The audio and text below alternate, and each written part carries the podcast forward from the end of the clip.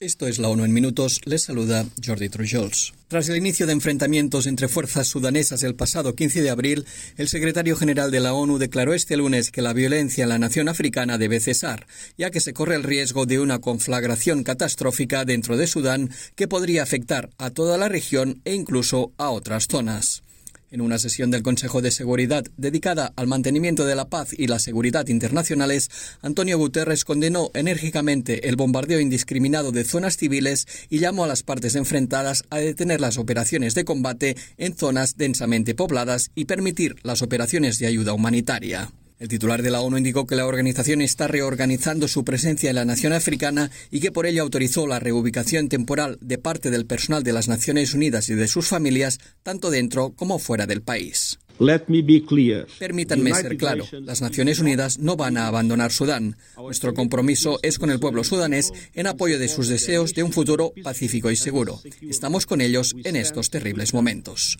Las Naciones Unidas trasladaron temporalmente a parte de sus trabajadores a la localidad costera de Port Sudán, donde serán evacuados a países vecinos. El personal de la ONU trabajará a distancia como medida para minimizar los riesgos de seguridad de su personal sin dejar de prestar atención a la población sudanesa.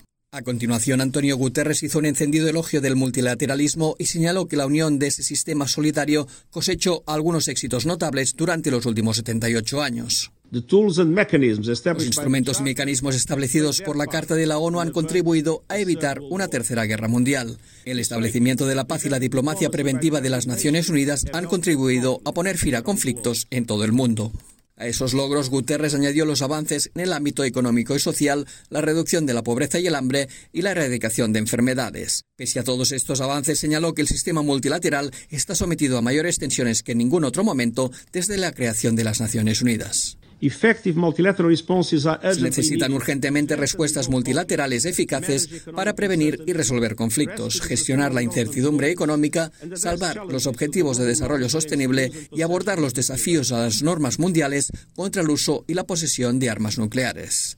Guterres afirmó que los retos globales solo pueden solucionarse mediante el respeto del derecho internacional, la adhesión a los compromisos globales y la adopción de marcos adecuados de gobernanza multilateral.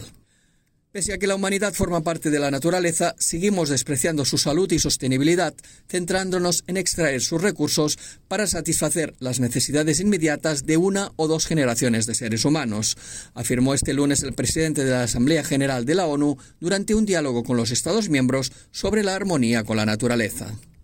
Nuestro planteamiento se ha basado en creer que los recursos son infinitos y que el crecimiento del consumo siempre es bueno, en ver siempre el crecimiento como pura ganancia, en engañarnos pensando que todo lo que nos ofrece la Tierra es gratuito, libre de responsabilidades que asumir. Por ello, Shaba Korosi señaló que llegó la hora de reconocer que el crecimiento infinito de la llamada economía lineal no es posible en un mundo de recursos finitos. En consecuencia, destacó la necesidad de impulsar un sistema basado en la armonía con la naturaleza, que aspire a lograr un justo equilibrio entre las necesidades económicas, sociales y medioambientales de las generaciones presentes y futuras. Para cuantificar los progresos en materia de sostenibilidad, Koroshi sostuvo la necesidad de ir más allá de las mediciones basadas en el Producto Interior Bruto y abogó por la creación de un sistema de medición que lo incluya todo, desde cuando talamos a un árbol hasta cuando damos los últimos retoques a una casa nueva. La Organización Mundial de la Salud comenzó este lunes la Semana Mundial de la Vacunación, que este año se celebra del 23 al 30 de abril.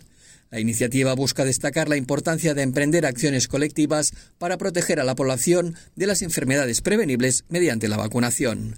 La agencia de la ONU destacó la necesidad de actuar de inmediato y vacunar a los millones de niños que no fueron inmunizados durante la pandemia, restablecer la cobertura de vacunación básica al menos a los niveles de 2019 y reforzar los sistemas de atención primaria de salud para que puedan administrar las vacunas necesarias. Al menos 25 millones de niños solo recibieron una dosis de vacunación durante 2021 y 18 millones no recibieron ninguna. Es necesario actuar especialmente en los 20 países de ingresos bajos y medios donde viven más de tres cuartas partes de los niños que no recibieron vacunas. Y hasta aquí las noticias más destacadas de las Naciones Unidas.